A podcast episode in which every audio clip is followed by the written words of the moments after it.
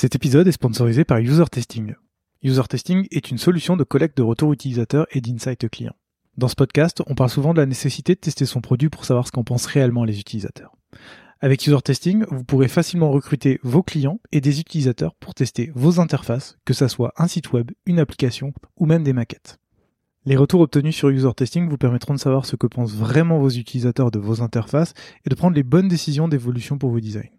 Alors rendez-vous sur usertesting.com afin de comprendre vos utilisateurs et leur délivrer la meilleure expérience possible. Dans un voyage, ce n'est pas la destination qui compte, mais le chemin parcouru. Je suis Gauthier Zimmerman et bienvenue dans Design Journeys. Design Journeys, c'est le podcast qui part à la rencontre des talents du design francophone. À chaque nouvel épisode, je discute avec un ou une designer à propos de son parcours, de son métier et de son quotidien. Mon objectif est de comprendre et de vous partager leur processus créatif, leur méthode de travail et leur façon de se réinventer. Bonne écoute Salut Luc Salut Gauthier Bienvenue dans ce nouvel épisode de Design Journée. Je suis ravi de te recevoir euh, aujourd'hui pour discuter un peu de, ton parcours et, de ce que tu fais aujourd'hui chez Agicap. Bah, merci beaucoup euh, de nous recevoir. Avec plaisir. Euh, Luc, pour les gens qui ne te connaissent pas, est-ce que tu veux bien te présenter, s'il te plaît? Bien sûr. Alors, bah, moi, c'est Luc. du coup, à l'heure actuelle, je suis Head of Design chez Agicap. ça fait bientôt un an maintenant que je les ai rejoints. Et sinon, bah, de manière générale, ça fait à peu près dix ans que je suis dans le product design. Et je suis passé à peu près par euh, toutes les étapes d'une startup. Et ce qui m'a fait arriver aujourd'hui à Agicap. Ah, super. Euh, écoute, j'ai envie d'en savoir un peu plus sur toi. Euh, tu es passé par toutes les étapes du product design, de toutes les, par toutes les étapes des startups. Et j'aimerais bien savoir comment tu en es venu justement à faire du design? Alors ça, je vais pas te cacher que j'écoute un peu euh, tes podcasts, du coup, je savais que cette question allait arriver. C'était pas une question simple. C'était pas une question simple à répondre. Et en fait, euh, assez bêtement, euh, je pense que ça vient de, assez de ma plus tendre enfance d'avoir des, parents en fait qui étaient déjà des, des, constructeurs de manière générale, générale aussi bien enfin dans le bricolage que le jardinage ou autre. Et je pense en fait que cette cette passion de, de, construire des choses, en fait, euh, bah, ça m'a inculqué vers le design euh, de manière de manière générale. Bon, après, de manière plus concrète, je pense que vraiment le où j'ai su que j'allais partir sur le web design, c'était euh, c'était, je pense, quand j'étais dans mes études après le bac, avec un groupe de potes, on faisait des petites soirées, etc. il fallait quelqu'un qui qui s'occupe des flyers. Donc euh, ouais, comme euh, la plupart des, gens qui ont plus de 10 ans d'expérience, euh, je viens du print. Là-dessus, il n'y a pas, y a pas grand, grand, grand teasing. Et, et, puis bah du coup, vu que j'étais le plus à l'aise sur toute la partie Photoshop, bah, je me suis facilement en fait dirigé là-dessus. Super. Tu, parles du print et pendant ma, recherche sur ton parcours, je me suis rendu compte que pendant tes études, tu as fait un stage de, graphique et web designer il y a une phrase qui m'a interpellé où tu t'as mis euh, c'est ici que je me suis mis à aimer le design centré utilisateur. Est-ce que tu peux nous en dire un peu plus? Euh, Alors en fait, ouais, sur, euh, sur ce stage-là, c'était quelque chose qui était, si je dis pas de conneries, c'est Same Story, qui était en fait, qui était bah, du coup basé sur les, conversations en fait des gens, sur les retours, retours des gens sur des expériences. Et du coup, bah, en fait, de manière assez générale, ça, donnait un petit peu la clé de, bah, ouais, en termes général, si on a une problématique, ben, le plus simple, c'est de se tourner vers les gens. Et du coup, bah, de, enfin, les réponses, c'est rarement nous qui les avons euh, tout seuls. Super. Après ce stage, tu as, fait, euh, fait un peu de freelancing et, euh, et ensuite, tu as monté ta boîte, Skimble. Mmh. où tu étais bah, cofondateur et head of product, où tu t'es un peu éloigné du design et tu as fait plus, plus du produit en général. Est-ce que tu peux nous en dire un peu plus sur ce projet, puisque ça a duré quand même 4 ans Et euh, si je ne m'abuse, tu étais à Shanghai quand tu as développé euh, cette boîte? Effectivement. Alors ça, c'est toute une histoire, c'est souvent l'histoire qui, qui intrigue le plus. donc ouais, en fait, bah, comme tu as dit, j'étais... après bah, toutes ces histoires de, de print, etc., bah, du coup, en fait, comme n'importe qui qui a pas d'expérience, bah, c'était un peu, euh, un peu la galère pour trouver, trouver du taf. Et en fait, euh, je pense que j'ai la chance d'être dans une famille un petit peu entrepreneur Et, et mon frère a le gros avantage d'être la partie business de notre famille, où ben là moi j'ai l'autre avantage du coup ben, plus pour lui d'être plus axé produit et design. Et en fait, euh, il avait déjà monté en fait quelques quelques petites boîtes euh, lorsqu'il était en Chine, euh, où du coup j'étais toujours un peu un peu dans l'ombre à l'aider de, ma France natale, jusqu'au jour en fait où, où je lui ai fait, vas-y, j'ai rien qui me retient en France, j'en ai marre de galérer ici. Vas-y, enfin, quitte à, quitte à tenter quelque chose, autant qu'on se galère tous les deux, dans la terre du milieu et puis euh, et puis voilà quoi. Du coup euh, du coup hop parti en Chine avec un petit billet quoi. Est-ce que tu peux nous en dire un peu plus sur cette entreprise que vous avez fait, comment vous l'avez construite et justement comme, comme tu es orienté design, enfin oui orienté design centré utilisateur, comment justement tu as utilisé j'imagine toutes les techniques centrées utilisateur pour réfléchir le produit, le mettre en avant? Parce que si je me trompe pas, au bout de 4 ans en plus, vous avez vendu la boîte. Donc j'imagine que la boîte marchait plutôt bien. Donc je suis sûr que tu as plein de choses à nous, à nous apprendre.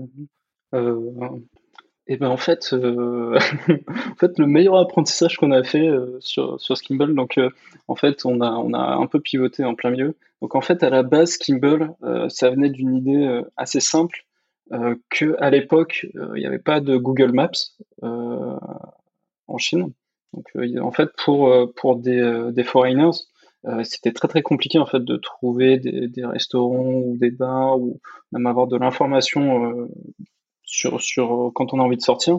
Et si je te dis pas de conneries, je me rappelle plus exactement des chiffres, mais je crois que ça correspondait environ à peu près, avait à peu près 2 millions, peut-être entre 1 et 2 millions de, de, de foreigners en fait à Shanghai à ce moment-là.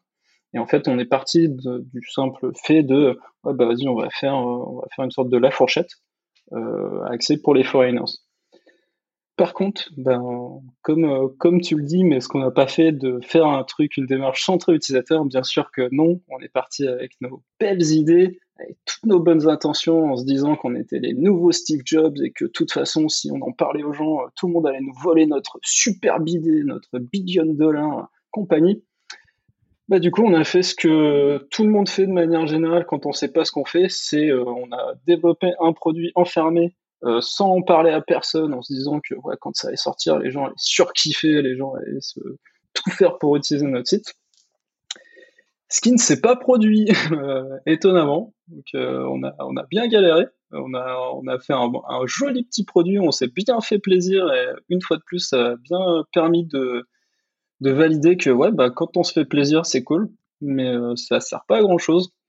Et, euh, et en fait, on a eu euh, la présence d'esprit, et je pense à force de galérer, et je pense aussi ça, c'est, en faisant des, erreurs au final qu'on apprend aussi le mieux, parce qu'on a beau penser savoir, au final, c'est tant qu'on sait pas un peu râper les dents, je pense qu'on n'apprend pas forcément aussi bien les choses. Et en fait, on a eu euh, la présence d'esprit de, de, pivoter notre service. De, du coup, bah, au lieu d'avoir une plateforme ouverte où, petit plat fourchette, on, agrégait énormément de, de contenu en fait euh, de sites chinois et de le rendre public en fait euh, à n'importe quel utilisateur, à n'importe quel consommateur, on s'est dit, en fait, ces données, elles ont de la valeur pour qui en fait? Bah, Pour les, les, restaurateurs. Du coup, bah, qu'est-ce qu'on doit faire? On doit juste faire une plateforme fermée et puis faire une petite souscription là-dessus. Et là, en fait, au lieu d'être euh, aussi idiot que la première fois, on s'est dit, ah, en fait, on en connaît des, restaurateurs. Bah vas-y, si on allait en parler euh, à 3, 4, 10, et au final, on s'est rendu compte que ouais, bah, y avait, y avait une valeur ajoutée en fait pour eux à ce niveau-là, d'avoir en fait bah, leurs informations centralisées sur une plateforme, euh, du coup en temps réel, euh, information aussi, je pense, importante à savoir, c'est que c'est qu'il y a énormément aussi de contenu en fait euh, en Chine sur tout ce qui est euh, tout ce qui est food and beverage, euh, pour la simple et bonne raison que en fait, bah, il y, y, a, un peu de censure en Chine. Enfin, ça, je pense que tout le monde tout le monde est au courant. Et en fait, le seul, la seule chose où il n'y a pas trop trop de censure, c'est c'est sur le fait de commander, bah, la, de comment, de donner des reviews sur sur la bouffe. Et du coup, ce qui fait qu'il y a, enfin, il y a un contenu qui est, enfin, c'est, c'est invraisemblable, quoi. certains restaurants, ils avaient du contenu, ils savaient plus quoi en faire. Et certaines boîtes qui avaient, je crois, si je dis pas de conneries, je crois qu'on avait certains, ils embauchaient six types à temps, à temps plein qui devaient, en fait, juste faire euh, review le content et le trier, etc. Et du coup, ben, Là, là où notre service, du coup, bah, était cool pour, pour la, la, compagnie, mais moins cool pour les gens qui embauchaient, c'est que bah, après, après nous, bah, ils avaient plus besoin des six personnes, ils avaient que d'une seule personne qui, qui checkait ça en fait une fois de temps en temps. Quoi. Parce que pour bien comprendre, du coup, c'était quoi l'idée derrière? C'était un, agrégateur de toutes ces informations qui était à destination cette fois-ci des, restaurateurs, c'est ça? Exactement. C'était, on était, si, si, tu vois ce que c'est euh, Mentions, euh, Pas du la tout. boîte. Ok, bon bah, bah, c'est ce que fait Mention entre guillemets pour tout ce qui est social media. Donc ouais, c'est exactement ça. C'est agréger en fait tous les contenus qu'il y a, qu'il y avait en fait présents sur sur le web chinois et le, le mettre en fait sur une plateforme fermée. Ah oui, ok, c'est bon. Euh, super, hyper intéressant. Et du coup, ça, ça a duré. Euh, pas, euh, votre, votre aventure a commencé en, août 2010. À mm. partir de quel moment vous avez commencé à pivoter pour trouver cette nouvelle idée? Je pense parce que le premier service, on s'est galéré pendant plus d'un an. On a encore essayé de continuer, je pense, à pousser. parce que quand on reste dans des idées un peu idiotes, on reste, on aime bien rester un peu dedans. Du coup, je pense un an et demi après, un truc comme ça. C'est là où on a commencé à, être un petit peu plus focus, euh, focus business et utilisateur. D'accord. Et toi, pendant, pendant toute cette période-là, enfin pendant ces quatre années, tu étais vraiment concentré tout seul sur le produit ou c'est là où tu as commencé à avoir une équipe à travailler avec ou vous étiez tout le temps que deux avec ton frère? Alors, on était, euh, on était au max, on était une dizaine. Euh, par contre, d'un point de vue design et produit, j'étais tout seul. Donc là, à l'heure actuelle, j'avais personne, euh, personne avec moi là-dessus. Mon frère avait quelqu'un qui l'aidait côté business pour, pour le sales. Après, on avait des gens qui nous aidaient aussi sur le code. Donc, on avait aussi un autre partenaire qui était notre CTO.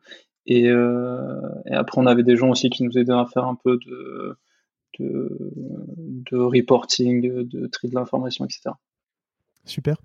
Et du coup, c'est hyper intéressant ton histoire parce que vous êtes parti euh, bien en tête pour euh, développer un, produit, vous vous êtes loupé, vous avez commencé à parler avec des utilisateurs. Est-ce que sur la suite du projet, vous avez continué à parler avec des restaurateurs pour savoir comment améliorer le produit euh, Comment du coup vous vous y preniez? Parce que j'imagine qu'il y a un peu la barrière de la langue et de la culture aussi qui, qui, doit pas mal jouer. Comment tu faisais pour passer au-dessus de ça? Alors en fait, sur cette partie-là, là, peut-être une chose qu'on n'a pas fait euh, mal entre guillemets, c'est qu'en fait on s'est dit on va partir sur des niches euh, pour commencer. Et en fait, bah, le meilleur moyen en fait d'attaquer un business comme ça, c'est de se focus en fait bah, sur les, restaurateurs foreigners qui sont qui sont déjà présents. Donc en fait, principalement, on avait fait on a fait le tour de tous tous les, les, occidentaux en fait qui avaient des business et c'était souvent les trucs un peu les plus euh, pas les plus cotés, mais c'était en, tout, cas middle et high class, euh, ce qui permettait aussi qu'ils avaient un budget à allouer en fait sur notre service, là où ceux qui étaient plus petits, ben, ouais, ils n'avaient pas forcément un budget à mettre pour ce, genre de service. Du coup, ce qui facilitait pas mal les échanges, vu que ouais, on était quand même sur une culture plus occidentale, donc euh, des, Français, des Américains, des Allemands, donc on était beaucoup plus simple à traiter ce genre de données. Super. Et euh, Comment ça s'est fini, du coup, cette aventure euh, au bout de quatre années? Eh ben, écoute, en fait, sur, après trois ans et demi, on, a, on a été sélectionné dans un, incubateur singapourien qui s'appelle JFDI. Et en fait, pour nous, c'était le moment où on avait le business marchait, marchait correctement.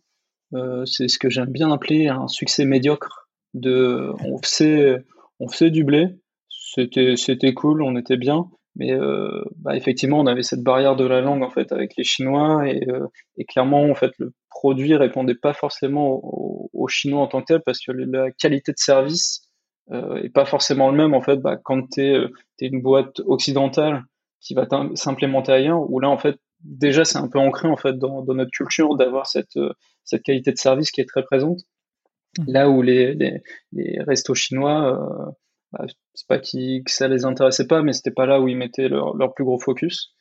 Et, euh, et, du coup, en fait, on s'est dit, ouais, bah parfait, en fait, on va partir en, en Southeast Asia, euh, enfin à Singapour, je crois qu'il y a 50% de Chinois, etc. Notre marché, euh, notre produit répond déjà plus ou moins à ça, on peut facilement le scale.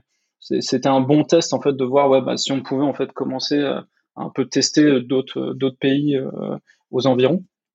donc, du coup, on a été dans, cette, dans cet incubator. on a testé un peu notre, solution et en fait, on s'est retrouvé face à une situation où euh, bah, il y avait beaucoup moins de, de, contenu déjà en ligne parce qu'en fait, bah, tout ce qui était euh, restaurant, euh, qui était déjà présent, en fait, ils essayaient d'avoir le maximum de feedback euh, à la sortie du restaurant. Et ils essayaient pas, en fait, ils laissaient pas forcément le contenu, même s'il pouvait être positif, sortir en ligne. Euh, et, ce qui fait en fait qu'il y avait énormément de, typiquement des tablettes pour dire ouais si leur expérience était positive ou, négative, etc. Ce qui fait que notre service web bah, répondait pas du quoi, pouvait pas forcément euh, répondre répondre à ce besoin. Et, euh, et du coup, bah, suite à, cette à cette session de d'incubator, on est rentré on est rentré à Shanghai. Et en fait, c'était, euh, je pense pas que vous devez vous rappeler de ça, mais genre c'était en 2014, janvier 2014, où euh, je, crois que mon père m'en parlait, euh, parlait régulièrement, comme quoi en France, il montrait des images de, du smog à Shanghai, et en fait c'était l'époque où il y avait des pics de pollution, mais infernales en Chine. Et en fait, ouais, bah, on revenait de Singapour où bah, c'est sur l'équateur, donc c'est l'été tout le temps. Enfin, on était, on était en short on revient en fait euh, à Shanghai où il faisait, euh, enfin l'air, il devait faire zéro, un truc comme ça, pollution, on n'arrivait plus à respirer, on se réveillait la nuit parce qu'on avait le nez bouché de pollution. Et là en fait, euh, sur les trois cofondateurs, on a été deux en mode, on s'est dit, enfin, est-ce que est-ce que ça vaut la peine de se ruiner la santé, notre business? Et là on a fait, on a fait, on a été deux à prendre la décision de, enfin il y, a, a, une boîte qui, qui a intéressé du coup une boîte qu'on a rencontrée à Singapour qui voulait, euh, qui était aussi sur le, food and beverage, qui est sur de la de la réservation de, de réservation de, de tables de restaurants et qui en fait était intéressé à, à expand en, Chine et qui était très intéressé en fait euh, plus par notre base client en fait que par notre produit. Et du coup, ben là, on a été, on a été très content de dire, ouais, ben, enfin, nous, euh, nous, ça nous dérange pas. Ouais, nous, mon, frère y est encore, hein, mon frère est, et un assidu, du coup, en fait, c'est lui, après, il a pris le. En fait, c'est lui qui est devenu general, manager Chine de, de cette boîte euh, suite, euh, suite au rachat. Mais genre, nous, de notre côté, ouais, on voulait plus rester, rester en Asie. Et du coup, bah, c'est le moment où on est rentré. Quoi. Super. Je trouve ça hyper intéressant, euh, tout ce que tu racontes, essayer d'aller dans un nouveau marché, tester, te rendre compte qu'en fait, ça ne fit pas du tout. Et du coup, de réaliser que le produit est vraiment très spécifique parfois à certaines, à certaines régions. Et, et ça montre encore l'importance du test utilisateur et de connaître ses utilisateurs pour, pour développer son produit. Euh, après cette aventure, du coup, tu rentres en France. Mm-hmm. et, euh, et, alors là, j'ai fait une liste. Tu es passé par euh, plein de boîtes différentes où tu as été en fait. Tu es passé par tous les stades du product design. Tu as été product designer, senior product designer, product designer. Après, tu as décidé de faire du freelance pendant que tu voyageais. Et tu es redevenu senior product designer chez Itch.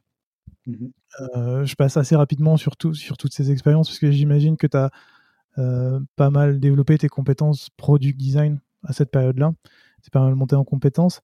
Et euh, je ne m'attarde pas trop sur Itch puisque j'ai déjà fait un épisode qui était le deuxième avec. Noémie où on parle justement de Itch, de comment ça fonctionnait, de tout ce qui était bah, justement recherche utilisateur, rencontrer les utilisateurs.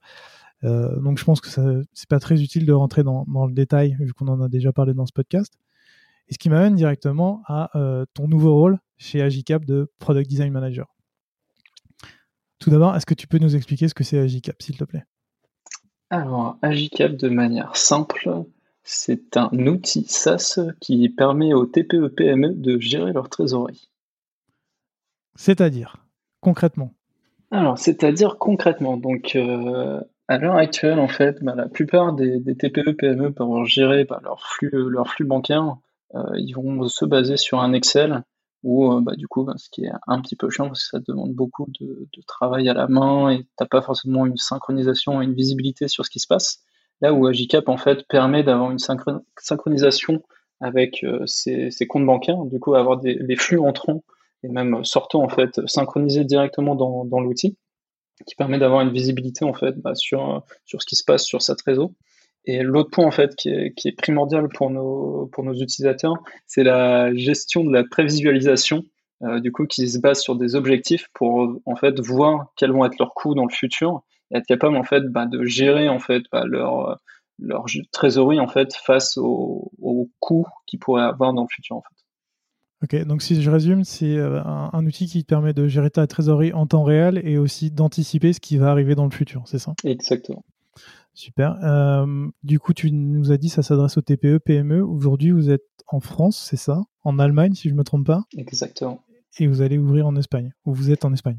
Exactement. On ouvre là très prochainement en Espagne. Donc, on a un gros sujet d'internationalisation à l'heure actuelle qui est, en cours. Également, on est en train de travailler de plus en plus sur, euh, sur également les grands comptes. Euh, donc du coup, sortir un petit peu des TPE PME et s'axer un petit peu plus bah, sur euh, des, sujets plus de consolidation en fait de d'entreprises pour pour les grands comptes et même d'un point de vue de gestion en fait, c'est pas forcément les, les mêmes acteurs qui, qui vont utiliser du coup le, le logiciel. Et du coup, on a on a ces problématiques là qui arrivent à grands pas pour 2021. Ouais, j'imagine que du coup, tu as des problématiques différentes en fonction des profils et que euh, la gestion de la trésorerie se fait un petit peu différemment d'un pays à l'autre. Exactement, ouais. Donc, bah, typiquement, tu vois, comme un, exemple bien concret, c'est typiquement la TVA, euh, qui est pas du tout euh, gérée de la même façon, en fait, en France ou en Allemagne. Et en fait, on a eu, ouais, on a eu des, des petites, des petites, on va dire, des réglages qu'on a dû faire au sein de, de notre interface pour, pour régler ces problématiques-là, pour être capable de s'ouvrir à d'autres marchés. Et après, ouais, typiquement, enfin, il y, a des gros soucis aussi de, de facturation qui, qui, au final, ouais, bah, chaque pays en fait a des, a des réglementations différentes. Et en fait, faut être capable en fait de, de s'adapter face à chaque réglementation quand, quand on veut s'ouvrir chez eux. Quoi. On en reparlera un petit peu tout à l'heure. Parce que tout d'abord, j'aimerais bien savoir, euh, est-ce que si tu pouvais nous raconter un petit peu ton arrivée chez Agicap, parce qu'il me semble que tu as été le premier designer arrivé, donc euh, quel a été ton rôle, euh, quelles sont tes missions, tes objectifs, un peu pour comprendre comment tu te situes dans la boîte? Alors quand je suis arrivé, si je te dis pas de bêtises, je crois qu'on était une petite trentaine, quelque chose comme ça. Donc il y avait déjà le CPO et une PM. Donc euh, moi qui suis arrivé en tant que, premier product designer. Ça faisait combien de temps que la boîte existait? Euh, Si je te dis pas de bêtises, c'est trois ans. D'accord. Euh, Donc pas de designer pendant les trois premières années. Alors s'il y a eu, il y a eu, je crois, quelqu'un qui est passé pendant six mois, quelque chose comme ça, pour, pour aider. Mais ouais. Après, en fait, un des gros avantages, je pense, qu'il y a chez, chez Agicap, et je pense qu'il fait la force du, du produit, c'est que l'utilisateur a toujours été au centre de la création. Donc euh, même avant même le premier PM qui soit arrivé, euh, les cofondateurs en fait ont toujours créé le produit avec leurs utilisateurs. Donc après, ouais, effectivement, c'était pas forcément des, process de, UX research by the book, mais en tout cas, il y a, a, jamais rien qui a été fait euh, juste parce que quelqu'un pensait qu'il fallait faire ci ou ça il y avait toujours une validation en fait euh, client qui était qui était très forte et ce qui est euh, ce qui est de manière générale en fait très agréable en fait et qu'on garde toujours en fait maintenant euh, ce qui permet de pas perdre du temps en fait et d'énergie en fait sur convaincre sur des sur l'importance de l'expérience utilisateur. Ouais, j'imagine ça doit être hyper intéressant de ne pas avoir justement toute cette démarche d'explication de, de l'importance du test utilisateur, de l'importance de toute cette démarche de recherche, si c'est déjà imbriqué dès le début. Exactement. Du coup, du coup, à ton arrivée, vous étiez une trentaine. Donc, euh, ouais, on était une trentaine. Euh, bah, comme tu le dis, euh, pas de designer, donc beaucoup de, de, sujets sur le feu qu'il fallait gérer. effectivement aussi, bah, pas de un truc bête, mais pas de fichier de design c'est un, un, truc euh, idiot, mais que quand on vient dans une boîte où il y a déjà des designers, ben, on arrive et puis on utilise la petite boîte de Lego Design System et puis euh, c'est parti en avant Guingamp, on peut, on peut designer. Là, en fait, non. Donc, euh, c'était beaucoup de. Je crois que c'était la plus grande partie de ma vie où je designais en faisant du code HTML, CSS, parce que je perdais moins de temps en fait à redesigner les choses ou quoi que ce soit. Euh, du coup, en fait, sur les, petites features, c'était ça. Après, on savait qu'on avait un enjeu euh, assez euh, à court moyen terme de scalabilité. On savait que l'équipe allait, allait grandir en fait assez vite. Donc en fait, il a fallu en parallèle de faire le day-to-day, donc du coup, j'en rigole maintenant à faire un peu de HTML, CSS, de bidouille à droite à gauche pour pas perdre de temps. Euh, à côté de ça, il fallait penser à bah, comment comment en fait on va on va faire pour que l'équipe soit soit scalable et typiquement pour industrialiser un maximum en fait les choses. Et en fait, ouais, bah, il y a eu cet enjeu de, de mettre en place un design system assez rapidement, euh, assez flexible, pour que, ouais, bah, en fait, on ait plus, on ait plus ces questions-là, et que, ouais, en fait, on puisse, euh, on puisse après pour la suite avoir un focus beaucoup plus important sur tout ce qui était euh, design, design pur à ce stade-là, quoi. Alors, vu que tu en parles, autant aborder tout de suite le sujet. La question design system, qui l'a mis en place dans, dans, la boîte? Est-ce que c'est toi? Et du coup, comment tu as évangélisé ce sujet-là? Comment tu en as discuté euh, avec les développeurs? Comment tu l'as mis en place? Est-ce que tu peux nous expliquer un peu tout le process derrière ça? Alors ça, c'est aussi... Euh, tu vas croire que le Agicap, c'est le, mode facile de, l'entreprise, mais euh, en fait, c'était un sujet qui était déjà bien, bien ancré. Que, que le, le, CPU en fait avait bien analysé en fait qu'il y avait ce besoin euh, je pense aussi qu'on avait pas mal encore avant que j'intègre Agicap, on restait pas mal en contact aussi avec le, CPO, ce qui me permettait aussi un peu de, bah, on discutait beaucoup en fait sur les objectifs et, l'avenir. Donc ce qui fait en fait qu'il n'y a pas eu trop de, on va dire d'enjeux encore une fois de plus de, convaincre ou quoi que ce soit. Donc du coup c'était plus, euh, on arrive et comment en fait on, fait ça euh, de la façon la plus euh, la plus propre entre guillemets, la plus scalable possible. Alors comment on euh, fait ça de la façon la plus propre et la plus scalable possible? Eh bien, en fait, on prend les belles petites ressources qui existent déjà sur Internet, où il y, a, beaucoup de gens, en fait, euh, et, c'est marrant, en fait, euh, même encore maintenant, quand, quand on parle du design system, donc le flipper qu'on a appelé chez nous, en fait, tu vois, bah, il y a beaucoup de documentation, en fait, de notre partie, tout est, quoi, tout est hyper structuré. En fait, pour moi, en fait, c'est un, point clé euh, de bah, si on veut industrialiser en fait euh, cette partie-là du design system, en fait, on peut pas juste faire euh, s'amuser à faire bah, des jolis composants, etc. Et puis en avant. Il y a une grande partie en fait pour moi quand on parle de design system, il y a une grande partie de documentation qui est hyper importante pour ouais, bah, comment on utilise les choses. En fait, bah, quand tu as quelqu'un de nouveau qui arrive, bah, comment la personne peut rentrer dedans, comprendre euh, se l'approprier et pouvoir l'utiliser en fait sans forcément aller euh, pinguer les gens. Donc en fait, donner une autonomie, euh, pour moi c'était hyper important en fait que ouais, bah, une documentation qui soit là et que ouais bah il y ait beaucoup de composants aussi, enfin les, les, composants de base, tu vois. Enfin on va pas on va pas non plus réinventer la roue, type les alertes, les boutons, les inputs. Enfin, je je vais pas faire toute la liste qui devaient être présents. Et en fait, le, moyen, c'était, c'est assez simple, tu vois. Il y a beaucoup de ressources type euh, le Atlassian Design, design qui est, euh, aussi euh, accessible, n'importe qui peut, y accéder. Tu as Lexicon, qui est aussi une bonne ressource open source pour y arriver, où les types, enfin, il y a déjà des, gens qui se sont fait chier à réfléchir tout ça. Et après, en fait, c'est faire un peu un, un, joli melting pot de tout ça, de réfléchir en fait, ouais, bah, comment les, composants, en fait, comment les gens l'ont pensé, et voir en fait, bah, qu'est-ce qui s'y apprête le mieux, en fait, nous, dans notre façon de vouloir appréhender les choses lequel est le plus clair et tu prends un petit peu un, mix de tout ça pour, euh, que ce soit en fait accessible. Et en fait, l'idée, c'était pas de faire le truc parfait, c'était en fait de faire quelque chose qui soit compréhensible et utilisable quand les gens ils arrivent pour, pour qu'ils soient opérationnels en fait le, plus rapidement possible. C'est intéressant parce que du coup, tu, tu, moi, le design system, je vois comme quelque chose de qui est là pour euh, qu'on y touche le moins possible, qui est là pour qu'on développe le plus rapidement possible, ce que tu disais, qu'on mette en place le plus rapidement des interfaces. Mais euh, cette idée d'aller piocher à droite à gauche, je trouve ça assez intéressant parce que pour moi, le design system doit aussi apporter une cohérence entre les éléments. Du mm. coup, euh, l'idée qui est derrière, c'est quoi? C'est d'aller piocher à droite à gauche, puis après d'essayer de réhomogénéiser tout ça pour l'avoir sous l'image Agicap, où tu, peux avoir des, espèces, on va dire, entre guillemets, de petits défauts qui sont liés au fait d'avoir recopié ailleurs et tu géreras ça plus tard.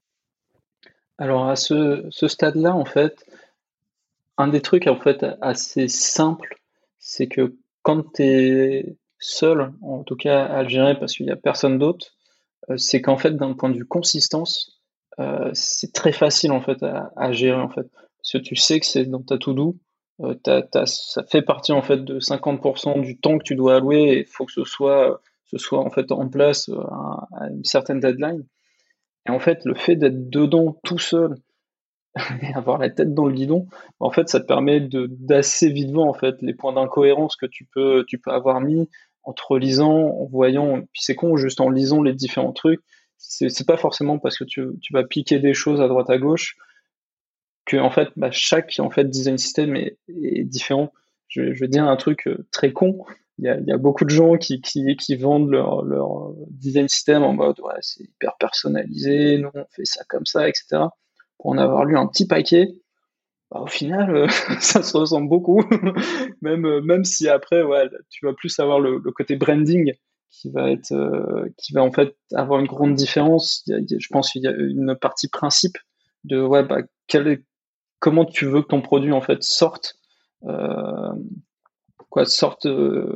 la tête de tes utilisateurs, de qu'est-ce que tu vas mettre en avant quand tu vas penser une feature ou quoi que ce soit, qui là du coup vont être un petit peu plus personnalisés, si on retrouve quand même des, grands concepts. de manière générale, en fait, de, consistance pure, euh, sur juste des éléments, etc. L'avantage d'être le seul euh, builder en fait à ce moment-là, je pense que ça, aide beaucoup en fait à être hyper consistant, surtout dans un outil comme, euh, comme Figma qui te permet d'être hyper réactif sur ce genre de choses. Donc si je résume bien, toi tu dirais il faut commencer assez vite, mettre de côté les inconsistances et les incohérences, rédiger le plus rapidement possible une documentation qui va permettre aux gens de, ben, aux nouveaux arrivants de ton équipe d'être autonomes le plus rapidement possible. Et au fur et à mesure où tu construis tes interfaces, tu raffines tous tes composants de telle sorte à ce qu'il y ait une cohérence et une consistance qui s'installe. Exactement. Donc là, bah, tu vois, typiquement, en fait, euh, un, exemple, un exemple assez simple, je vais, je vais me permettre de parler, euh, parler pour lui, mais du coup, on a, on a Mathéo qui nous a rejoint début août, donc du coup, ça c'est euh, avril, mai, juin, juillet, donc ça fait quatre mois que j'étais euh, j'étais chez Agicap. On avait bah, du coup le design system, design en tout cas en tant que tel. on commençait en même temps, on a commencé en juillet en fait de faire la partie front dessus. mais du coup, le design system, design, donc côté Figma, composant plus documentation, qui était sous Notion à ce moment-là, bah ouais, tout était déjà présent, donc euh, bancal. Là-dessus, il n'y a pas de souci. Et en fait, bah, Mathéo est arrivé, on lui a donné les éléments, et en fait, très rapidement, il a été capable de, de se projeter dans les choses. Et en fait, c'est très con, mais l'avantage d'avoir fait ça, et d'avoir quelqu'un de nouveau qui arrive, et de lui dire, ouais, bah vas-y, prends ça. Et surtout, si tu vois des trucs qui sont pas cohérents, enfin, l'idée, c'est que ce soit évolutif. Un design system, ce sera jamais, en fait, euh, quelque chose ancré dans le marbre. Et le premier truc, je pense, que je lui ai dit quand on a parlé du design system, c'est si on doit changer des choses, tu le changes. Et enfin, il n'y a aucun souci. On est à un stade, en fait, on, s'en fout. Et même de manière générale, c'est fait pour évoluer. Donc, quoi, il faut que tu prennes de l'appartenance, de l'ownership dessus. Et puis, enfin, euh, on, s'en fout. Moi, je lui ai fait. De, de tout ce qu'il a écrit, il y a peut-être juste le nom Flipper qui est de moi. Donc, en gros, si tu veux tout péter, l'important c'est que ce soit compréhensible. Donc si c'est pas compréhensible pour toi, ça veut dire que j'ai mal fait le truc et du coup bah il faut le refaire quoi. Et en fait ouais bah ça a permis en fait d'avoir un échange dessus. Euh, de, bah, du coup on a commencé à le faire évoluer des trucs bah du coup ouais, bah, forcément il y avait des inconsistances un peu à droite à gauche euh, même sur la création des composants Figma ce qui est aussi idiot tu vois c'est que typiquement avec l'arrivée de l'auto layout euh, qui est arrivé je sais plus en novembre en fait, on avait fait beaucoup de petits tricks pour que ça rentre. Et du coup, on doit encore, là, on est encore dans une phase de review de composants. Parce que, ouais, bah, avec l'auto-layout, ça nous fait, en fait, repenser un peu les choses, etc. C'est normal, en fait. Il faut que ce soit évolutif. Et là, tu vois, typiquement, on demande, en fait, aux deux nouvelles personnes qui nous ont rejoint dans l'équipe euh, de review, en fait, ces composants-là. Parce que, bah, du coup, bah, moi et Mathéo, bah, on, on on se l'est déjà plus ou moins approprié. Et là, en fait, il faut absolument qu'on trouve des moyens pour que les nouveaux, en fait, soient capables de, s'approprier également le design system et puissent faire des conneries dedans, péter des choses. Et puis, c'est pas grave, en fait. C'est, du moment qu'ils se l'approprient, c'est le plus important. Quoi. Ce, qui veut dire que vous n'avez pas un owner design system dans l'équipe, mais vous êtes tous à travailler dessus. Alors, on a un garant qui est, qui est Mathéo du coup maintenant, donc euh, qui va donc là qui parle pas, qui passe pas mal de temps avec euh, avec du coup nos, nos, fronteux pour mettre ça en place et qu'on ait en fait un discours euh, le même vocabulaire entre entre designers et fronteux. L'idée c'est que il est garant, donc c'est le point de référence typiquement avec avec les devs et autres. le point c'est qu'il faut jamais en fait qu'on arrive dans ce travers de se dire ouais bah c'est son truc à lui, c'est son side project à lui, et que en fait les gens aient peur d'aller toucher ou quoi que ce soit. Et ça en fait c'est tout ce quoi on essaie de, de combattre. Et en fait on force les gens. Et je pense que c'est pareil, c'est une des premières choses que je dis à chaque fois qu'il y a quelqu'un qui arrive dans la boîte et après quelques semaines on leur fout le design system dans les mains. Moi je leur, le premier truc que je leur dis c'est pète un truc dans le design system quoi. Fais, fais une connerie dedans et c'est pas grave parce que de toute façon, on pourra toujours revenir en arrière. Enfin, tant que tu le pushes pas ou quoi, moi je leur dis, faites vos conneries maintenant, essayez de comprendre les choses telles qu'elles ont été faites. On est là pour vous aider. Et quoi, appropriez-vous ce, ça parce que fait, c'est votre outil. Vous allez l'utiliser en fait régulièrement. Dès que vous allez ouvrir Figma, vous devez le comprendre. Vous devez comprendre pourquoi chaque élément est là, pourquoi il a été construit de cette façon-là. Et du coup, si vous devez les améliorer, ben, il faut comprendre en fait le pourquoi de base. C'est hyper intéressant comme manière de voir les choses. Euh, j'ai reçu il n'y a pas longtemps Audrey Hack, qui euh, bah, justement parlait beaucoup de design system parce qu'elle était spécialisée là-dedans, et qui disait que justement quand elle intervenait chez des clients, le but c'était de faire en sorte qu'ils s'approprient le plus rapidement possible le design system pour euh, leur lâcher le bébé. Et je trouve ça très intéressant de, mettre ça en parallèle avec ce que tu viens de dire, puisque toi, c'est la méthode que tu appliques avec tes designers en leur disant dès qu'ils arrivent, il faut qu'ils s'approprient l'outil principal qui va leur servir au quotidien et euh, qui puisse faire plein de choses. C'est très intéressant. Euh, tu en as assez rapidement parlé. Comment ça se passe justement la relation entre le design et, le front pour créer justement ces composants pour que bah, ils soient toujours les mêmes entre vous, ce que vous avez dans Figma, dans votre outil de conceptualisation, et eux ben, bah, sur le site? Alors ça, c'est un, beau sujet sur lequel on est, clairement on est dedans. Euh, donc en fait, là, à l'heure actuelle, on était euh, donc on avait le site qui est basé sur euh, sur un Angular du coup qui, qui se base beaucoup sur du material design euh, le design à l'heure actuelle est beaucoup basé là-dessus. Et là en fait l'idée ça va être de prendre les, éléments Angular et en fait de leur mettre une part custom pour en fait retrouver le branding que va avoir que va avoir Agicap. Euh, du coup en fait ce qui est, ce qui est marrant en fait, c'est que beaucoup de personnes nous disent ça quand ils arrivent chez nous. Ils font, c'est la première fois que la documentation est plus complète sur le design que sur le front. Parce que souvent c'est l'inverse où bah, les designers ils font leur truc, c'est pas grave, c'est pas documenté, on vit notre vie. Alors que là, c'est hyper structuré et rigoureux. Et là, en fait, on est en train de, de donner en fait cette essence euh, sur le front ce soit beaucoup plus structuré.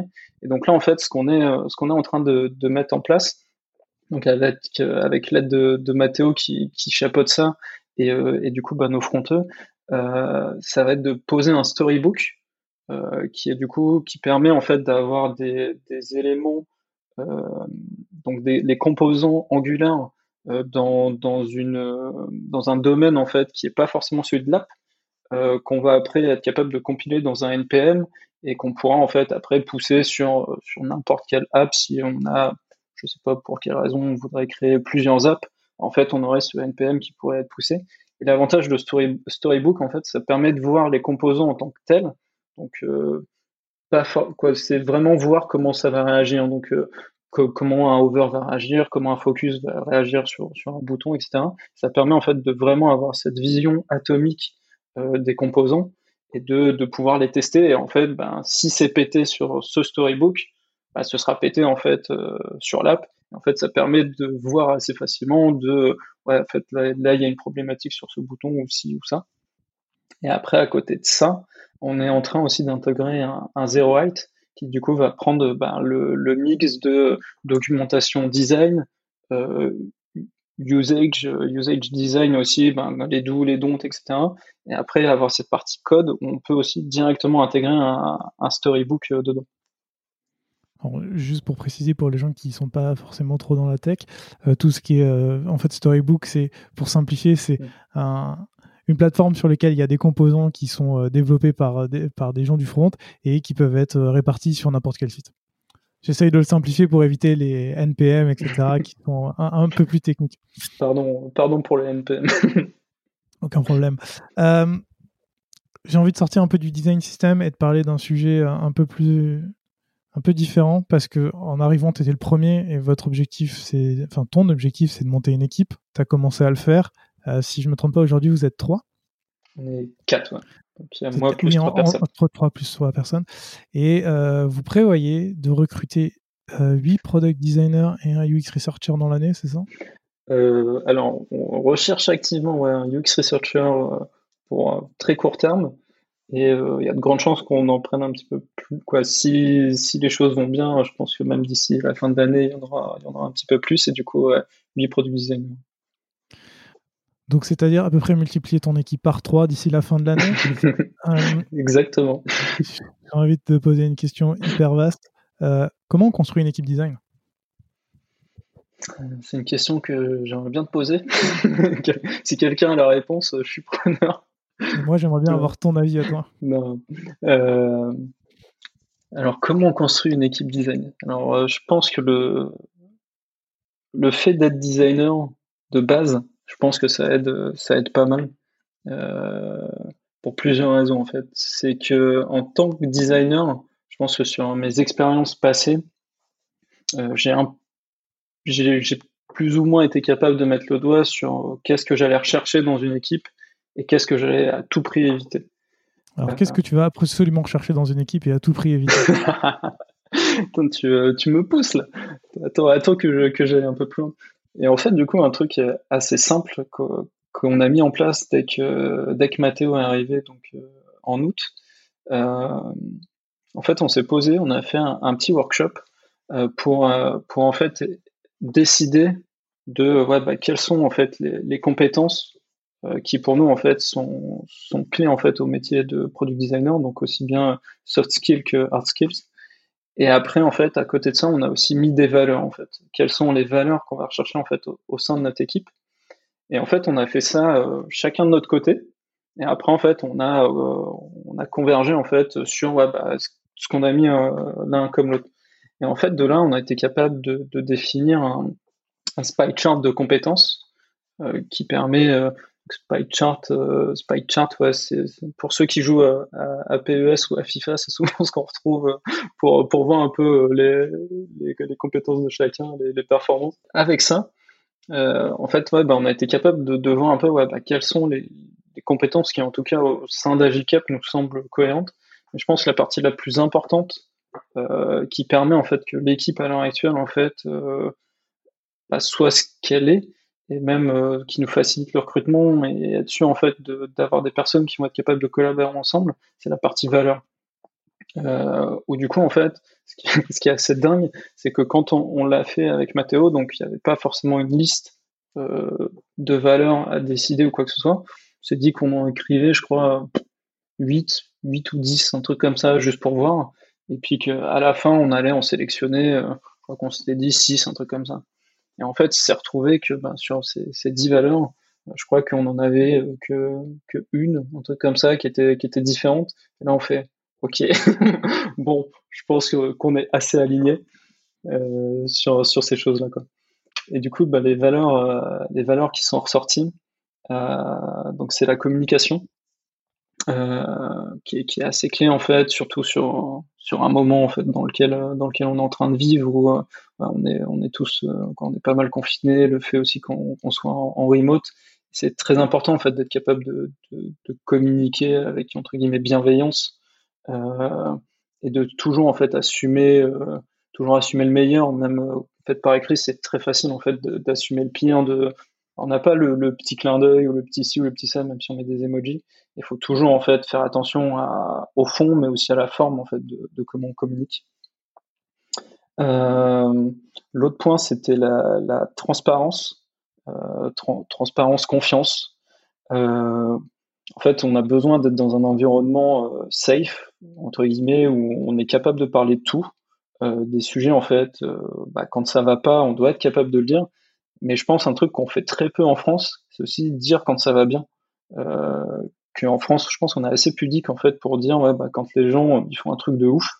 Et, euh, je pense que c'est hyper important aussi de quand quelqu'un sort un taf de malade, bah faut pas avoir la honte de le dire et enfin faut pas avoir honte de recevoir aussi ces recommandations, le fait que les, gens soient hyper contents du, du taf fait. Je pense que c'est hyper important de le faire. Euh, L'autre qu'on a, c'est l'ownership. autonome, autonomie, ownership. en fait, on a besoin que les gens également bah, soient prennent en main leur, leur projet, euh, qui, soient en fait autonomes sur, sur ce qu'ils font, leur sujet, quand ils ont un sujet, en fait, ils savent que c'est le leur, ils doivent le mener au bout, ils savent pourquoi ils font les choix qu'ils sont en train de faire, ils sont capables de les défendre. Et en fait, bah, s'il y a quelque chose entre guillemets qui, peut se passer mal, parce que n'est pas dans les bisounours, il y a toujours un truc qui va, qui mal se passer, bah, être capable de prendre des responsabilités pour, et surtout de comprendre en fait, d'aller d'aller plus loin et de pas trouver des excuses ou quoi que ce soit, en fait, de, juste comprendre, parce que faire des erreurs, c'est putain d'humain, et je pense que c'est ce qui fait que bah, on est tous euh, là où on en est à l'heure actuelle. C'est pas quand on fait des, quand on a des succès, c'est plus souvent par ces erreurs en fait qu'on se définit. Du coup, être capable en fait de, comprendre pourquoi et de, surtout pas les refaire. Euh, autre valeur hyper importante chez nous, ça va être l'entraide. Euh, en fait, je pense que c'est euh, quelque chose en fait qui, est assez euh, assez idiot, mais en fait, je pense que c'est entraide et on a humilité aussi, qui sont, je pense, les deux sont, un peu liés, mais on a bien mis les, deux distincts. En fait, chez nous, il y a quelque chose qui est hyper important, c'est de toujours essayer de partager, d'échanger, et de jamais en fait se mettre soi en avant. L'objectif, en fait, ça, c'est tout ce qu'on ne veut pas. C'est que en fait l'objectif c'est qu'on soit toujours meilleur ensemble et qu'en fait bah, si j'apprends quelque chose comment je peux faire pour le transmettre aux autres pour en fait que eux-mêmes en fait soient meilleurs que la personne qu'ils étaient hier je pense que c'est quelque chose que, que, je dis souvent en fait à, ma team c'est euh, enfin l'objectif c'est, c'est pas que vous vous compariez les uns les autres parce qu'enfin vous avez tous des backgrounds différents vous avez tous des compétences différentes. L'objectif c'est vous devez juste réfléchir à la personne que vous étiez hier et en fait être sûr que vous serez toujours meilleur que le votre vous d'hier quoi. Et que jamais votre vous d'hier il vous rattrape le vous de demain quoi.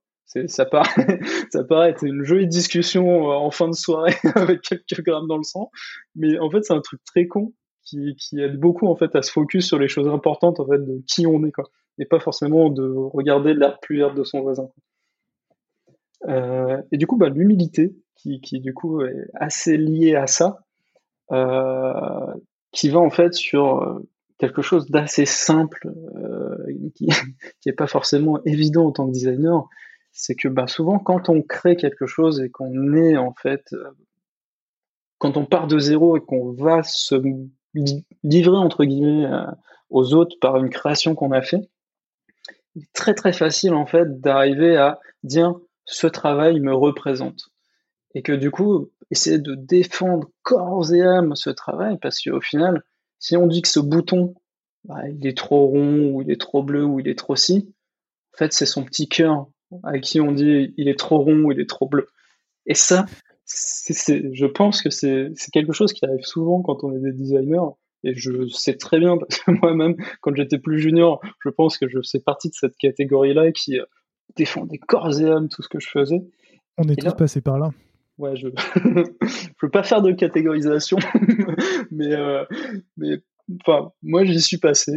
Apparemment, tu y es passé aussi. Et, euh, et en fait, je pense que c'est tellement un comportement qui est, pas constructif quand on est en équipe euh, de, manière générale. Et en fait, être humble sur son travail, de pas de pas dire ouais, ben, je suis mon travail, en fait, et ça, en fait, on essaie beaucoup de le, mettre en place en faisant énormément de pairs, en faisant énormément de critiques, en ayant des, feedback loops, en fait. Je pense qu'on se donne du. Voilà, dernier wiki que, que, j'ai eu avec la team, on est arrivé à, arriver à la conclusion qu'il faudrait qu'on fasse du feedback sur nos feedbacks. Tellement on est arrivé sur le feedbackception. C'est très méta comme euh, conception. non, mais pour dire à quel point le, le fait, le feedback est hyper important et, très lié en fait à cette, à cette notion d'humilité. Et le dernier, en fait, c'est euh, la curiosité. Euh, pour la simple et bonne raison que, ouais, ben, en fait, que qu'on ait, euh, je sais pas, 6 mois d'expérience ou, euh, ou 40 ans d'expérience, faut toujours partir du principe que je ne sais rien. Il faut toujours être curieux, en fait, de comment la personne en face de moi bah, va aborder les choses, en fait. De, de, toujours aller poser des questions, de toujours essayer de comprendre, de, de, toujours avoir en fait de partir sur ce principe de j'ai des doutes sur les choses et je entre guillemets ouais bah, je suis certain de rien En fait, c'est le meilleur moyen de, de, toujours grandir en fait et de, de aussi pas froisser les gens ou quoi que ce soit, de, de toujours être axé sur cette partie de questionnement euh, perpétuel. Quoi. Et ben ça en fait des valeurs. Euh... En fait, non, t'inquiète pas, j'avais plein de questions à te poser dessus. En fait, tu, tu m'as répondu à tout dessus d'un coup. Il y, y, a juste un, un, point sur lequel j'aimerais m'intéresser, c'est que euh, du coup, vous avez des valeurs d'équipe et j'imagine aussi que vous avez des valeurs d'entreprise. J'ai bien compris que ces valeurs d'équipe, elles te servaient à choisir les personnes qui vont aller dans ton équipe pour que ça fitte avec vous.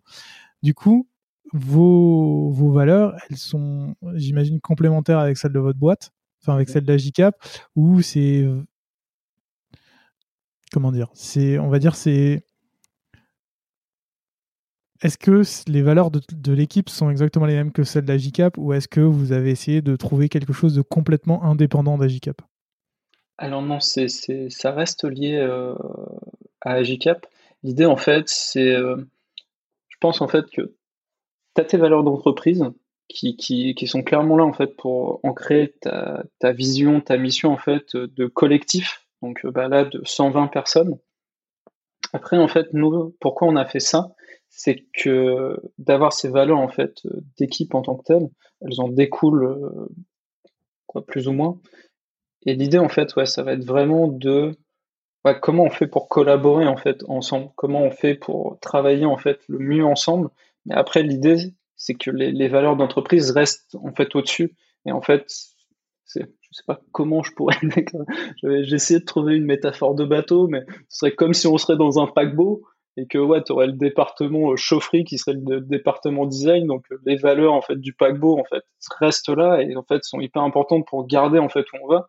En fait, pour que la chaufferie en fait, pour qu'on ait tous notre petit champ et, qu'on mette le charbon dans, la chaudière, en fait, c'est ces valeurs-là qu'on va chanter nos petits chants marins, etc. Quoi. Hyper intéressant. Euh, tu as parlé aussi tout à l'heure de, justement de, de, toutes les compétences que vous avez mis en place. Euh, est-ce que tu peux nous dire quelques compétences que tu recherches absolument chez un product designer? Alors, du coup, en fait, ouais, ça, prend beaucoup de compétences, enfin, d'un scope de product designer. Donc, euh, pour en citer quelques-unes, tu vas avoir ouais, la UX research, le prototyping, euh, la visual esthétique, l'architecture de l'information, ce genre de choses qui sont du coup beaucoup de compétences clés euh, au sein de au sein de la team. Après, on a mis quand même quatre, euh, quatre compétences qui sont beaucoup plus importantes qu'on a mis en avant et qui ont besoin en fait d'être à un niveau beaucoup plus euh, haut, qui doivent en fait être au moins à 50% entre guillemets. Les autres, c'est pas grave en fait. Si tu as, si des creux, au contraire, l'objectif c'est que les gens, les jeunes viennent les compléter. Euh, du coup, en fait, nos, les valeurs, les, compétences qu'on va rechercher là-dessus, ça va être le côté user-centric, euh, donc une fois de plus, enfin c'est un peu la, base de, toujours en fait avoir le, le user en fait au, centre de ce qu'on fait, de toujours être hyper focus sur euh, bah, pourquoi pourquoi on fait les choses et, aller en fait euh, enfin de, toujours garder ce principe de on fait pas les choses pour se faire plaisir et euh, enfin de jamais quoi je pense que ça va un petit peu aussi sur la curiosité d'avoir ce principe de bah je fais pas je fais pas les choses pour me faire plaisir, il faut que je reste curieux, il faut que j'aille poser des questions en fait, et je pars toujours sur ce principe, j'ai des doutes sur pourquoi je fais les choses, et, euh, puis voilà quoi, en fait, ça va pas plus loin que ça quoi. Toujours assumer que je ne sais rien, et, en fait c'est souvent la clé pour pour aller euh, pour faire le proposer meilleure solution. Après on a une euh, la, la, la, compétence de shipping euh, qu'on a appelé comme ça en fait, c'est une compétence qui est assez importante euh, dans le contexte euh, d'hyper scalabilité. Enfin, c'est un joli buzzword, euh, mais là, clairement, c'est quelque chose qu'on vit pour le moment. en fait, on est obligé d'aller vite, et en fait, la, capacité de shipper, du coup, c'est un peu con, mais être capable de, sur un temps donné, avec les ressources que j'ai, sur le, les, connaissances clients que j'ai, sur le dev que j'ai, être capable de sortir la meilleure solution possible avec bah, toutes les contraintes que je peux avoir à un instant T. Quoi. Et en fait faire preuve euh, énormément de pragmatisme pour, euh, ouais, bah, pour en fait, ouais, bah, si ma user research s'étend trop en fait sur ce projet, bah, ça veut dire que je vais devoir être hyper performant sur ma solution et comment je vais aller la tester, etc. Parce que ouais, en fait, il faut, il faut que ça rentre en fait dans des blocs. Et en fait, c'est un peu la contrainte en fait d'être sur ce sur ce principe de d'hypercroissance et euh, il faut être capable de bouger vite. Donc là, entre guillemets, un des avantages qu'on a, euh, c'est que c'est que l'équipe se structure de plus en plus. Donc il y a énormément, a, l'idée c'est qu'on grandisse. Du coup, bah forcément, plus tu grandis et plus tes process ouais, bah, peuvent entre guillemets euh, s'étendre entre guillemets. Mais étant donné que tu as beaucoup plus de force de frappe, tu peux beaucoup plus t'assurer de faire les choses correctement. En tout cas, je suis j'ai un peu digressé, mais le, principe même en fait euh, à l'heure actuelle, c'est c'est être sûr euh, d'être capable de, faire preuve de pragmatisme et de, de shipper les choses. Euh, autre, autre compétence euh, clé qu'on a, euh, c'est être capable de, de, simplifier la complexité. Alors c'est c'est aussi encore un joli buzzword qui ferait un joli un joli poster. en fait, on part sur sur un produit, je pense, qui est pas forcément simple, qui qui va pas forcément non plus parler à tout le monde et en fait, il y a beaucoup de concepts. Euh, bah, dès qu'on commence à parler de, de, gestion, je pense que rien que le terme gestion de manière générale, en tant que Français, on sait déjà qu'on va se prendre la tête. Et euh, bah là, une fois de plus, ça, n'y manque pas. Je pense que c'est des concepts qui sont assez compliqués. Mais je pense en fait qu'il y a beaucoup de concepts en fait qui, qui sont là depuis la nuit des temps parce que ouais, enfin les, entreprises ont été faites en tant que telles. Et je pense que notre métier en fait, c'est de vraiment comprendre bah, cette complexité et être capable en fait de la simplifier pour euh, bah, prendre des concepts qui sont là depuis euh, depuis quelques années, bah, un peu challenger le statu quo, mettre un petit coup, de pied dedans et voir en fait ouais bah, est-ce que c'est pas quelqu'un qui a dit que c'était complexe et qu'il n'y a pas moyen en fait de, de vraiment choper juste l'essence en fait de, de ça quoi? Et la dernière chose que qu'on a comme compétence, c'est la product stratégie. Euh, c'est assez, assez simple, c'est que ouais, dans, le, dans le rôle de product designer, euh, enfin, il y a le premier mot qui donne un petit peu l'indice, euh, il y a product. Et en fait, je pense que c'est hyper important de, comprendre bah, qu'est-ce que c'est que, la stratégie produit, pourquoi on fait les choses, de comprendre en fait le, point business euh, qu'il y a qui a derrière en fait bah, notre notre projet. Et il y a bien sûr comprendre l'utilisateur. Donc comme je le disais au début, il y a le user centrique mais aussi le product stratégie, de comprendre ouais, bah, pourquoi au sein du produit on intégrerait ça, quoi. Et pas arriver en fait dans une dans une sorte d'usine à gaz de ouais bah il y a ce client qui veut ça pour telle raison, vas-y on va partir là-dessus et puis euh, puis c'est cool on va le signer quoi. Je pense que c'est vraiment intéressant d'avoir toujours la, la, la, big picture du produit pour ouais avoir le cap de ouais bah, où on veut se diriger, quelle est notre stratégie et, euh, et être bien euh, Putain, j'allais faire mon Jean-Claude Van j'allais dire être bien aware de la situation. bon, allez, je le dis. Super, merci beaucoup pour, pour tous ces apprentissages. Euh, tu as parlé du fait que ces compétences et ces valeurs, elles avaient été décidées euh, quand vous étiez deux dans l'équipe. Aujourd'hui, vous êtes quatre, vous allez grandir euh, et être bientôt 12, 13, peut-être même plus. Est-ce que tu penses que c'est des choses qui doivent être revues? Je, parle, je pense principalement aux valeurs, puisque les compétences, elles vont forcément changer, puisque si tu recherches un ou une UX researcher, les compétences seront forcément différentes. Mais pour tout ce qui est euh, valeurs d'équipe, est-ce que euh, que tu as prévu de changer ces valeurs au bout d'un certain temps? Comment tu comptes procéder pour faire grandir ça dans ton équipe?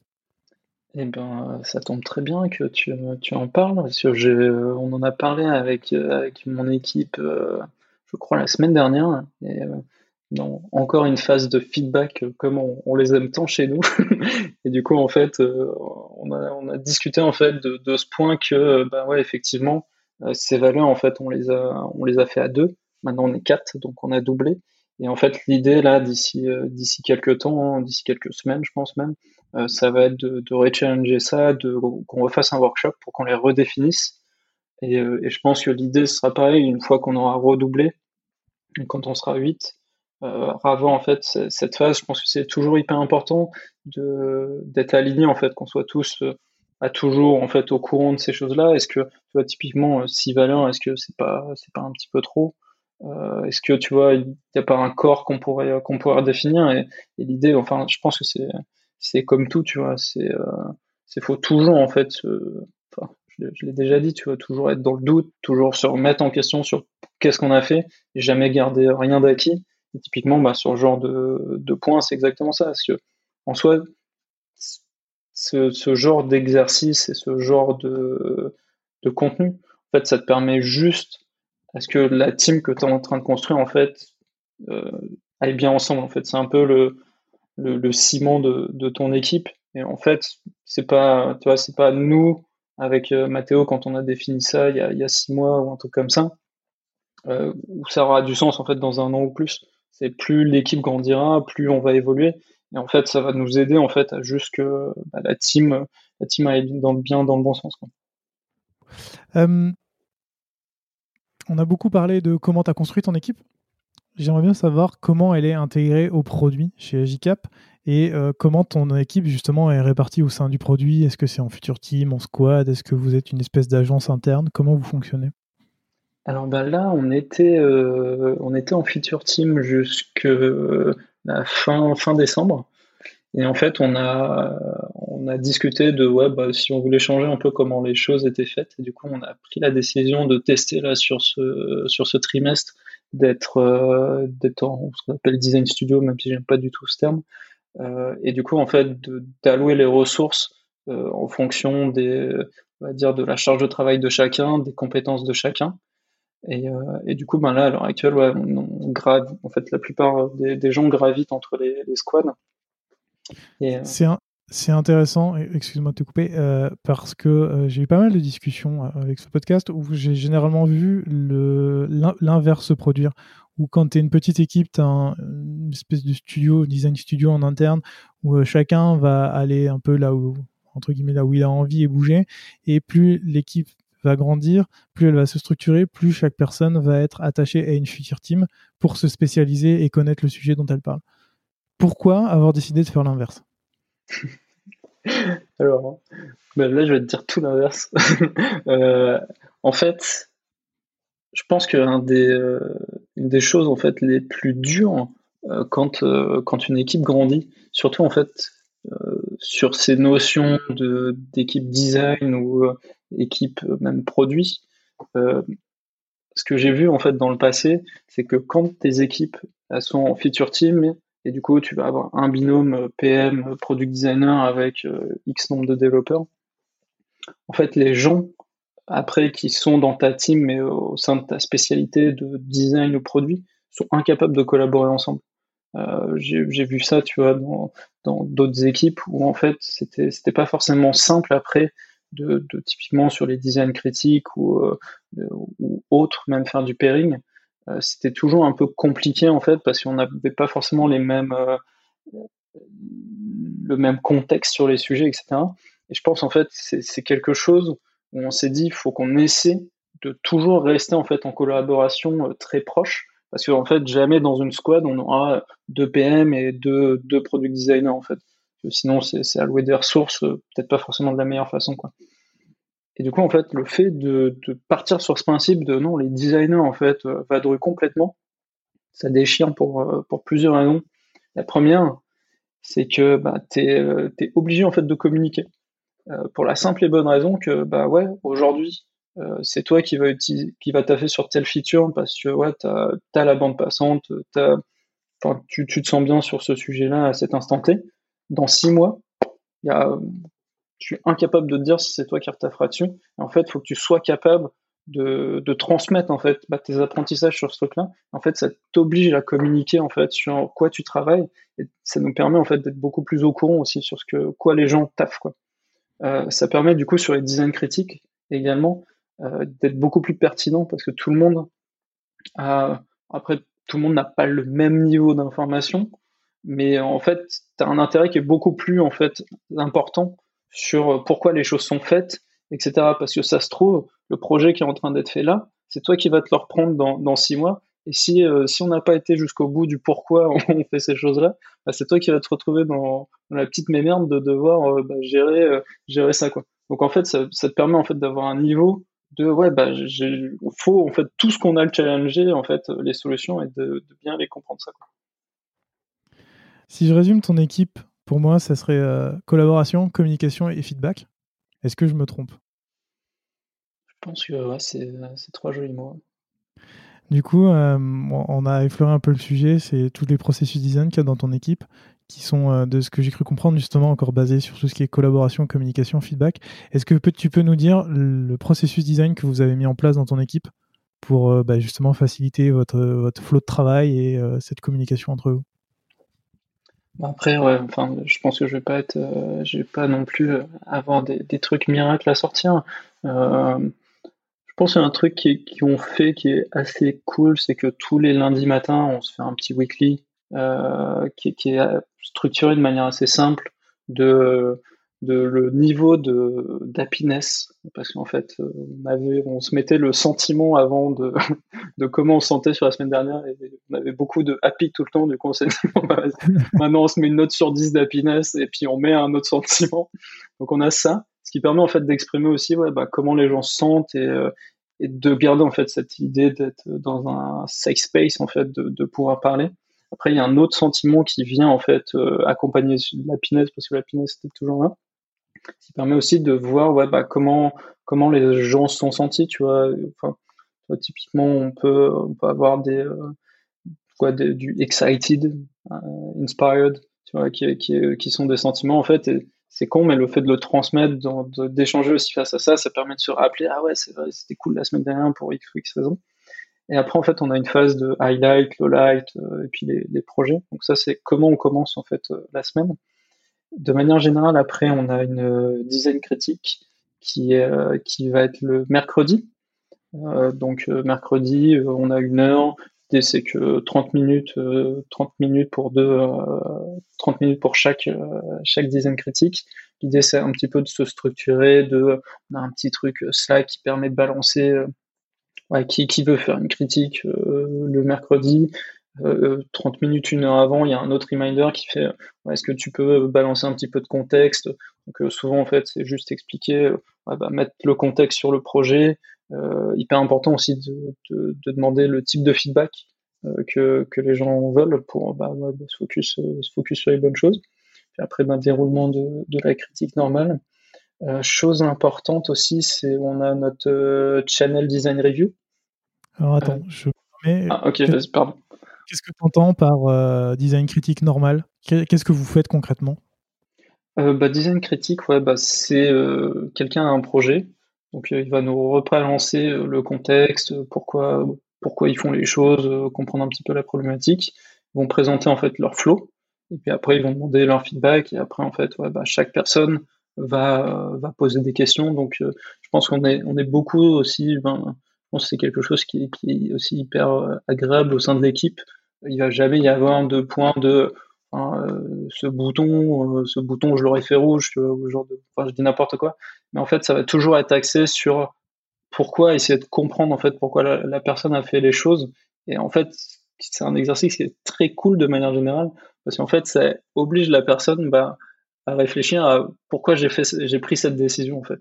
Et en fait, ça, ça aide beaucoup en fait, bah, des fois à mettre des doigts sur des choses et de repenser des flots, etc c'est toujours en fait de manière assez saine et même de comment prendre le feedback de manière générale, euh, ça aide ça aide pas mal. Quoi.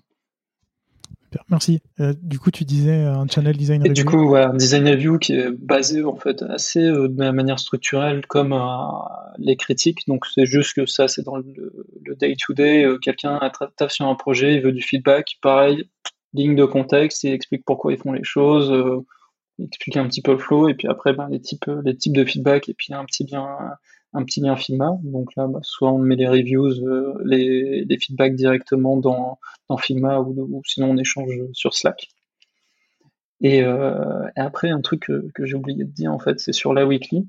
Euh, ce qu'on fait c'est qu'on a une phase de projet et en fait on essaie euh, quand les gens parlent de leur projet de voir aussi bah, le niveau de charge de chacun et même de voir s'il n'y a pas des projets en fait qui peuvent être euh, où les gens peuvent s'aider. Donc typiquement bah, pour euh, pousser le pairing, et je sais qu'on en fait on en fait pas mal de pairing de manière générale, on fait du pairing euh, à peu près sur tout, donc aussi bien sur bah, des projets design que sur pour faire de la recherche par exemple. On fait beaucoup de, pairing, on review aussi beaucoup ce qu'on fait sur les recherches, les guides, etc. Et, et du coup, je pense que je pense que j'ai fait tour, si je dois rater des trucs, mais euh, J'ai une question justement sur, sur le, le, pairing. À quel moment ça intervient et, comment ça se matérialise? Est-ce que c'est quelqu'un qui va te dire euh, euh, Moi, je vais faire de la recherche, j'ai besoin d'aide, et il y a quelqu'un qui va venir l'aider? Ou c'est plus Moi, je vais faire de la recherche et il y a quelqu'un qui va se proposer pour venir l'aider ou pour assister ou pour, pour voir comment ça fonctionne? Comment ça se matérialise? Clairement les deux. Donc en fait, on peut avoir le cas de bah, quelqu'un quelqu'un a, ce besoin d'itérer avec des autres Typiquement, même là, on, est sur des projets qui sont qui ont une, timeline en fait très courte. Du coup, bah, direct, on s'est dit, ouais, vas-y, on part, on part en pairing. Il y a quelqu'un qui prend, qui prend le lead sur le sujet, mais l'idée, en fait, c'est de quand même avancer à deux, à deux dessus. Du coup, ce qui a permis, en fait, d'avancer et ça, casse un peu bah, ce, ce, truc de je demande ou ci ou ça. Après, en fait, ouais, on, a les deux façons de faire, en fait. On peut avoir bah, quelqu'un qui, qui ressent le besoin et du coup bah, qui va qui va lui demander. Il y a aussi les gens en fait, on demande en fait et on pousse un peu pour que les gens aussi soient hyper proactifs là-dessus.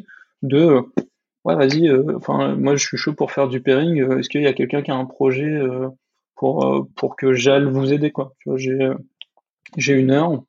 Enfin qui qui qui voudrait un peu d'aide? Et puis là en fait des fois aussi ça peut se faire. Pour même on est dans un cas de bah, juste j'ai envie un peu de voir bah, comment comment tu vas construire euh, construire ton flow comment tu vas construire euh, ton, ton Figma ou je sais pas tu vois.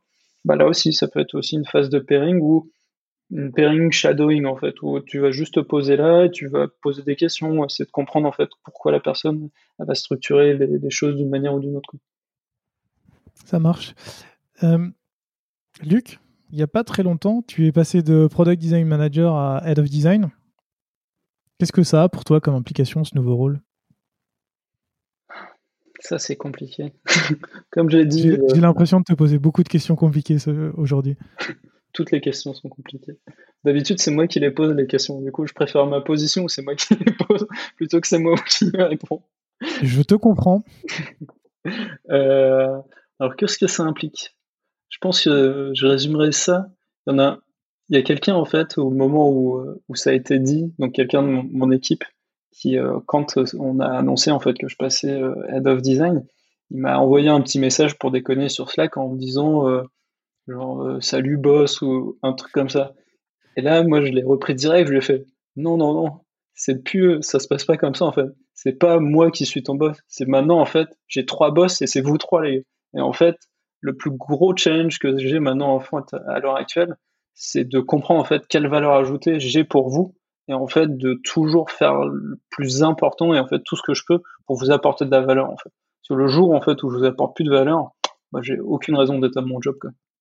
Ce qui veut dire que euh, tu vas laisser petit à petit tout ce qui est euh, création de design, euh, day to day, et tu vas plus gérer. Bah, J'imagine qu'avec une équipe qui va bientôt passer à 12-13 personnes, tu vas plus avoir le temps de toute façon de designer. Mais là, aujourd'hui, vous êtes encore trois. Toi, ton objectif, c'est de leur laisser le plus en plus la main pour justement juste leur apporter de la valeur et grandir, c'est ça? Alors moi, exactement. Je pense que c'est un, un, des points les plus, les plus clés en fait c'est une manière un peu, euh, de toute façon, à chaque fois que quelqu'un arrive dans l'équipe, euh, de manière générale, je me mets toujours un peu en pairing euh, avec la personne première, quoi, la personne qui arrive. Et en fait, je vais toujours me poser un peu en support pour juste, en fait, ouais, bah, vas-y, fais, fais tes trucs, fais tes erreurs. Et en fait, si tu as des questions, je suis là en support, en fait, pour, pour te donner, en fait, bah, ce que je peux, comprendre, en fait, où tu peux avoir des points d'amélioration et voir en fait bah, au sein de la team bah, avec qui tu peux aller voir en fait qui pourra t'aider en fait un maximum pour te t'aider en fait à t'améliorer sur euh, sur ces points là quoi. Et même voir en fait les, forces euh, de chacun pour pareil quoi en fait être capable de dire ouais bah cette personne est forte euh, je sais pas en structuration. Bah, du coup ouais bah y tu vas être capable de dire ouais bah quand tu auras quelqu'un qui aura une problématique là-dessus être capable de, de la renvoyer vers cette personne donc euh, ouais, effectivement, je fais, euh, j'en fais encore. Euh, à l'heure actuelle, je fais encore, j'ai encore un peu les mains dans le design, ce qui est, ce qui est cool, c'est les petits moments de, de liberté. Mais l'idée, c'est d'en faire de moins en moins. Je comprends. Luc, on arrive à la fin de cette discussion entre toi et moi, mais avant qu'on se quitte, j'aimerais bien savoir si tu as des ressources à nous recommander sur le design, sur le management, sur tout ce que tu veux. C'était une fois de plus une question pas facile. Eh, mais celle-ci, euh, celle-ci, je te l'ai envoyée en avance. ouais, c'est pour ça que j'ai bien pu la préparer. Euh, alors en fait, ouais, je me suis posé la question de ouais, sur quel, quel livre typiquement euh, ça serait intéressant. Et en fait, il y en a un qui est, qui est revenu, je pense qu'il m'a, qui m'a fait un bon moment d'épiphanie, qui s'appelle Design for Real Life de Eric Meyer et Sarah Watcher Butcher, si, j'espère que j'écorche pas trop son nom, qui fait partie de Book Apart. Et euh, je pense en fait quand j'ai lu ce bouquin, euh, j'ai vraiment eu le mind blown entre guillemets de de manière générale en fait à chaque fois qu'on design on, assume toujours euh, bah, que le monde le monde est positif tout se passe bien qu'il y aura jamais de problème et en fait ce bouquin dit non en fait de manière générale le tout se passe bien ça représente peut-être 5% des cas il y aura toujours une couille qui se passera il faut toujours designer pour ces moments là quoi. Et euh, du coup, enfin, je pense que c'est clairement un des bouquins qui m'a un peu le, plus marqué en fait sur la manière de d'aborder les sujets. Euh, un autre livre qui n'a rien à voir avec le design que j'ai lu il y a pas longtemps, mais qui, je trouve euh, a une très belle portée, c'est L'attitude zéro de Mike Horn. Donc pour ceux qui ne savent pas qui est Mike Horn, c'est genre un aventurier fou euh, qui est à la base euh, sud-africain, je crois, qui maintenant euh, vit en Suisse.